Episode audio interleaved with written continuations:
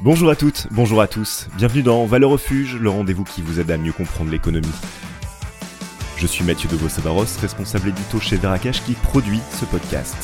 Au sommaire de ce cinquième numéro par tradition, les dragons chinois symbolisent la chance, un environnement propice, la puissance et la noblesse d'âme. Mais voilà, face à un Occident très vieux monde, la Chine qui, depuis les années 70, a du chien, veut plus que jamais sa part du lion. La Chine veut-elle mettre fin au dollar? Pour filer la métaphore animalière avec moi, je suis avec Benjamin Rosor, rédacteur en chef du blog L'Or et l'Argent et spécialiste des questions économiques. Valeur Refuge, épisode 5, c'est parti Bonjour Benjamin. Bonjour Mathieu. Je t'ai vu sourire sur la métaphore animalière, je pense qu'on va s'arrêter là finalement. Oui, parce que je crois que c'est l'année du lapin. Ah mince, ah ben je, je ferai mieux la prochaine fois. Chez Valeur Refuge, on aime beaucoup l'or et, euh, et aujourd'hui en fait, on va parler euh, de, de l'or mais euh, sous la version un peu un peu cachée, c'est l'or en, en, Chine et un article de, de Money Week, hein, une tribune même, je dirais portée par par un certain Dominique Frisby, nous dit que l'or en Chine serait sous-évalué. Qu'est-ce qu'il en est? Alors effectivement, euh, les observateurs sont nombreux à penser que les euh, moins de 2000 tonnes pour un pays comme la Chine, c'est sans doute euh, ridicule. il faut savoir que ça place la Chine très loin dans le palmarès des États qui détiennent de l'or, avec les États-Unis en premier, qui eux sont à, à plus de 8000 tonnes d'or. Et donc on aurait quatre fois moins de, de réserves d'or en Chine évidemment qu'il doit y avoir de l'or ailleurs. Toute la problématique, c'est d'arriver à le prouver ou le démontrer. Euh, parce qu'en Chine, euh, on n'a pas une information très transparente, mais comme dans les autres pays, hein, il se trouve que pour les réserves d'or, euh, on le dit, même si certaines personnes pensent que on ne sait pas si l'or est bien à Fort Knox ou, ou ailleurs. Enfin voilà, il y a beaucoup d'histoires et de, de, fantasmes par rapport aux, aux réserves d'or dans tous les États. En tout cas, oui, il y a ce Dominique Frisby qui est le monsieur métaux précieux de Money Week, qui s'est mis à vouloir calculer et essayer de trouver l'or caché de la Chine et il faut dire qu'il n'a pas eu besoin d'aller euh, chercher euh, très très loin euh, dans la terre ou sous le tapis, puisqu'effectivement, il, il a trouvé pas mal de tonnes plus ou moins bien cachées. Alors Benjamin, où est la planque? Alors il y en a, il y en a beaucoup. Alors la première planque, on va dire, et la, la plus simple à, à trouver, c'est auprès des Chinois eux-mêmes. les Chinois, comme les Indiens, sont très amateurs d'or pour euh, deux raisons. D'abord pour les bijoux, mais aussi pour l'épargne. C'est-à-dire que la valeur refuge, leur valeur refuge en Chine, c'est une réalité. Les Chinois ont toujours euh, eu euh, de l'or ou placé leurs leur réserves en or quand ils avaient des réserves. Et là, on a donc, si on, si on, on, suit Frisbee, pour lui, il y a environ 2500 tonnes d'or possédées par les Chinois. Alors pourquoi c'est important? Parce que si un jour l'État chinois décide de récupérer cet or, on va dire que ça va pas être comme pour les Français ou les Américains quand il y a eu de ce genre de tentative, ça va marcher. C'est-à-dire qu'ils vont récupérer l'or là où il sera sans aucun problème. Dans le même ordre d'idée, dans de l'or qui n'est pas très bien comptabilisé, il y a l'or de l'armée euh, Frisbee pense qu'il y a euh, que l'armée possède de l'or, donc il n'est absolument pas comptabilisé. Euh, là, il n'a pas de, tonnes, il n'a pas de tonnage, il sait pas combien. C'est vrai qu'avec euh, la guerre en, Ukraine et, et, la Russie qui a été sanctionnée économiquement, on se dit qu'il y a sans doute eu des échanges entre la Chine et la Russie pour des munitions, pour peut-être des armes. Euh, peut-être des matières premières, on n'en sait rien, et que histoire de, de passer, de bypasser les sanctions économiques occidentales, bah, ça a été payé en or, qui est une une monnaie en l'occurrence qui n'est pas traçable. Donc c'est assez facile d'échanger euh, des denrées, des services contre de l'or. Ça, on, on, en reviendra, on en fera une, ouverture en, en, fin de, de podcast. Euh, on parlait de frisbee, euh, le boomerang dans, dans l'histoire. Qu'est-ce qu'attend la Chine avec cette accumulation d'or et surtout le fait de, de planquer en quelque sorte ces, ces tonnes d'or? Qu'est-ce que veut la Chine derrière ça? Alors, je, je, pense que la Chine planquait la réalité de son stock d'or avant. Euh, aujourd'hui, elle va euh, finir par le révéler, euh, ce stock d'or, parce qu'elle a besoin de montrer qu'elle a des réserves autres que du dollar, des réserves monétaires autres que du dollar, tout simplement parce que la Chine veut dédollariser, c'est-à-dire que la Chine veut devenir, en 2049, la nation, le leader du monde euh, c'est écrit, hein, c'est écrit dans le plan. euh, c'est bien avec les Chinois, c'est que les Chinois ils écrivent, ils planifient. Donc euh, il y a un plan qui euh, est prévu pour 2049 où il y a un, un anniversaire de la Chine populaire, euh, où là il est écrit que la Chine sera le leader euh, économique de sa zone d'influence. On ne sait pas quelle est la zone d'influence pour les Chinois. On sait que c'est euh, sans doute euh, alors ce que d'aucuns appellent l'empire mongol, c'est-à-dire la Russie, euh, un peu le Moyen-Orient, euh, une grosse partie de euh, et peut-être l'Afrique, euh, puisque euh, on sait que les, Chinois investissent beaucoup en Afrique et un peu d'Amérique du Sud. Et avec ça, pour développer cet empire ou, être le leader, il va falloir développer une monnaie. C'est-à-dire qu'il faudra plus que ce soit le dollar qui soit la, monnaie du monde, de la planète, mais le yuan. Et pour ça, il faut que le yuan il soit garanti. Et il n'y a rien de mieux que l'or, on le sait, pour les banques centrales pour garantir des réserves monétaires. La, la- la guerre économique a, a commencé entre la, la Chine et les États-Unis? Oui, alors pour l'instant, euh, notamment avec Donald Trump, on se disait que c'était qu'une guerre euh, commerciale. Euh, là, on pense euh, que effectivement la, la guerre de leadership économique, c'est même Mhm. plus une guerre économique, de leadership euh, économique a bien euh, commencé. Euh, c'est intéressant parce que on sait aussi que les Chinois, leurs réserves monétaires sont euh, pour beaucoup euh, en dollars, en dette américaine, et les Américains sont euh, quasiment le premier client des Chinois. Justement, on va on va approfondir ce, point-là. Excuse-moi de, te couper, Benjamin. Euh, quelle est la part d'interdépendance entre entre ces pays, entre la Chine et les États-Unis? Et j'imagine, en faisant un tout petit peu de prospective, que ça peut euh, tirer d'autres pays dans dans les filets, j'imagine. Oui, alors la part d'interdépendance, elle est là, c'est-à-dire que c'est euh, les, euh, les consommateurs américains qui, euh, même si euh, les Américains disent qu'ils relocalisent, sont quand même très dépendants des usines euh, chinoises, euh, ne serait-ce que pour euh, Apple, hein, euh, par exemple, qui, Ouais. qui a euh, la plupart de ses usines de, de fabrication des iPhones et autres euh, Macintosh, pour parler comme un, un- un vieux, euh, qui sont euh, en Chine. Euh, donc il y a cette inter- interdépendance côté client, mais il y a aussi donc cette dette américaine ou en tout cas cette cette masse de dollars qui euh, qui est euh, dans le fonds de garantie monétaire chinois.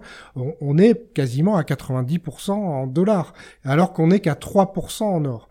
Donc c'est pour ça que Frisbee dit euh, il y, a, il y a plus d'or que ça. C'est pas possible en fait que euh, on soit à 3%, euh, euh, 90% ou, le reste en, monnaie euh, d'autres pays, parce qu'en fait en moyenne, euh, si on prend les États-Unis, euh, le stock d'or représente 65% de, de la masse monétaire. En France, c'est euh, je crois 57%. Donc avoir un pays euh, normal, euh, gigantesque qui lui se retrouve avec 3%, ce n'est pas possible. Donc c'est là qu'il est allé chercher encore plus de, de stock d'or. Donc lui, il pense déjà euh, pour, pour pour boucler en fait cette histoire de, de masse d'or qui, qui serait cachée, il y a celle qui est euh, bah, dans la terre, c'est-à-dire euh, la Chine est un gros pays minier euh, en or, et là on, on estime que depuis 20 ans, il y a eu 6380 tonnes d'or qui ont été produites. C'est énorme. Euh, ce qui est beaucoup, puisque là, bah, si on fait notre addition avec nos, nos 2000 tonnes euh, déjà stockées, on est déjà à 8000 tonnes, on a déjà rejoint les, les États-Unis. Il y a euh, de l'importation, parce que les Chinois euh, importent aussi de l'or euh, à Dubaï, en Suisse, euh, à Londres. Il faut savoir que quand ils achètent de l'or, ils utilisent des dollars, c'est-à-dire qu'ils échangent l'or, le dollar contre de l'or. Ils n'utilisent pas de yuan. Euh, ils pourraient, mais non. Ils préfèrent se débarrasser Le petit à petit du- de l'étalon or encore et toujours euh, autour de. Oui, et puis il faut réduire cette dépendance au dollar qui est quand même euh, très très présente. Donc, euh, bah, dès qu'on achète autre chose que, que, que du dollar, on est, on est content. Euh, et puis après, alors c'est, il faut savoir que euh, en, Chine, quand on échange ou quand on achète ou quand on vend de, de l'or, en fait, on est obligé de passer par une plateforme euh, qui est centralisée, qui est le, le, le SGE, le Shanghai Gold Exchange. Donc ça permet de savoir qu'il y a eu 22 000 tonnes d'or depuis 15 ans qui ont été traitées, donc euh, vendues, échangées, etc. Donc il y a de l'or qui a tourné euh, euh, par, par cette euh, plateforme. Et résultat, si on additionne, alors je me lance, Attention, hein. je me lance, euh, On comme dirait Frisbee, attentivement. euh, Oh. lui dit, lui dit, en fait, on tournerait à 30 000 tonnes d'or. Euh, globalement dans tout le pays, euh, euh, avec un peu de privé, pas de privé, etc. Et il affirme que 50% de cet or serait entre les mains de l'État, donc 15 000 tonnes d'or, ce qui serait donc le, le double quasiment du stock euh, américain. Et là, évidemment, ça change la donne euh, euh, entre les deux pays.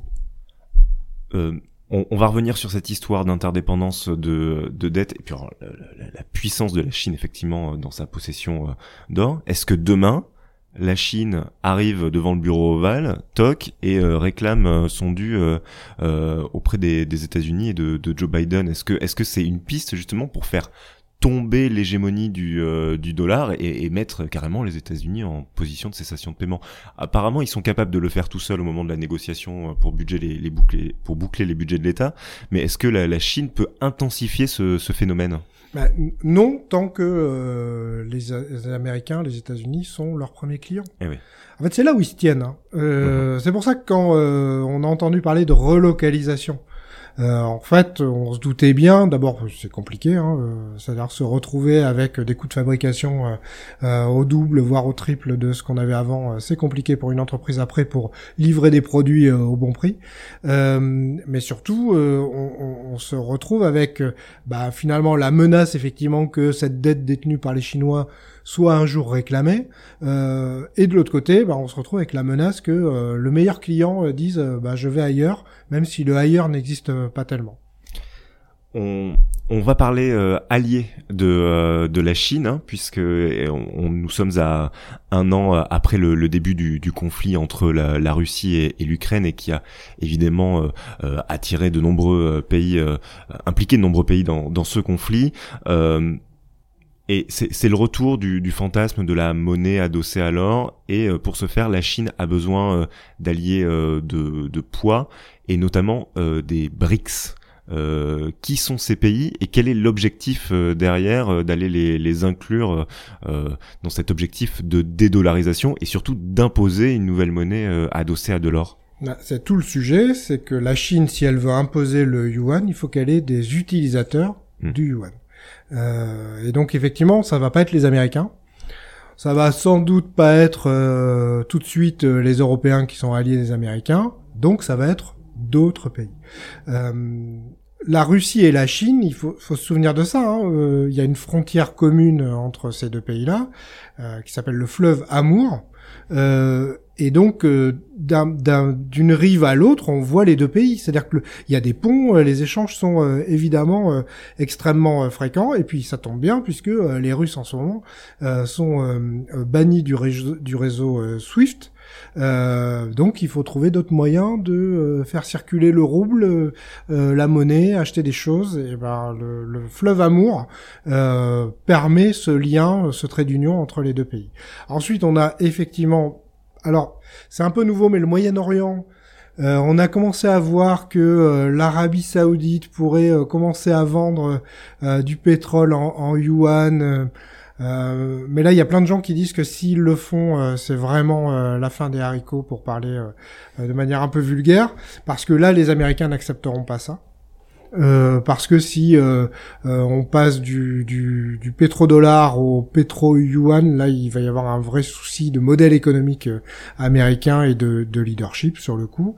Il y a un peu d'Amérique du Sud et tous les pays, notamment un qui est le Venezuela, qui lui aussi est producteur de pétrole, qui est un pays banni des Occidentaux. En tout cas, les Chinois, ils vont, ils tapent les gens à côté de chez eux alors à côté de chez eux, c'est parfois des milliers de kilomètres. Hein. Euh, L'Asie c'est très grand, la Russie c'est très grand, euh, et puis euh, les gens qui sont pas dans le alignés sur les Américains. Donc donc bah, vous allez avoir un certain nombre de pays qui sont pas dans la sphère d'influence américaine. On l'a vu au dernier trimestre 2022, les banques centrales se sont mis à avoir une sorte de fièvre acheteuse autour de l'or. Donc on pourrait penser que cette envie de dédollarisation de l'économie internationale va intensifier euh, cette politique euh, d'achat d'or. Et si on le ramène finalement à l'échelle du simple investisseur, potentiellement une, une prise en valeur du métal jaune? Alors quand on regarde de très près quand sont faits ces achats, c'est-à-dire qu'on on part pas à l'échelle de l'année ou du même du trimestre, on s'aperçoit que les Chinois notamment achètent quand les cours sont bas.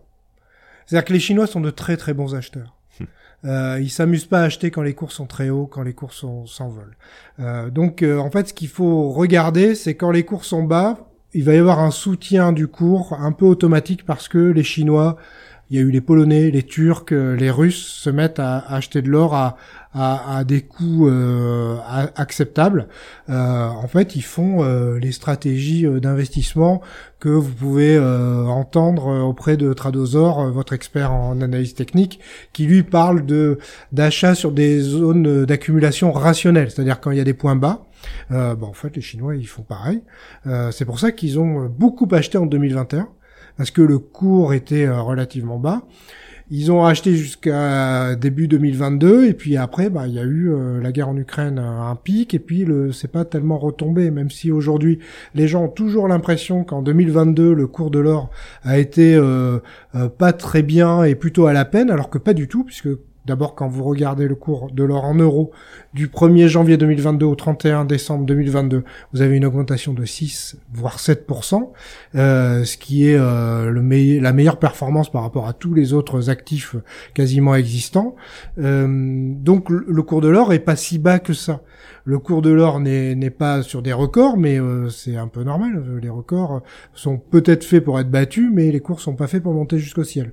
Donc à un moment, il faut euh, rester euh, à peu près raisonnable. Donc voilà.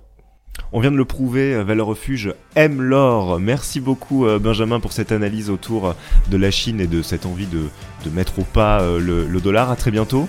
Et à très bientôt. Valeur Refuge, c'est fini pour aujourd'hui. Merci de votre fidélité. Euh, des questions ou des remarques sur ce numéro, retrouvez-nous sur les réseaux sociaux. On vous lit et on vous écoute. Abonnez-vous également euh, sur toutes les plateformes d'écoute. Notez les différents numéros. D'ici là, on se retrouve très bientôt. Salut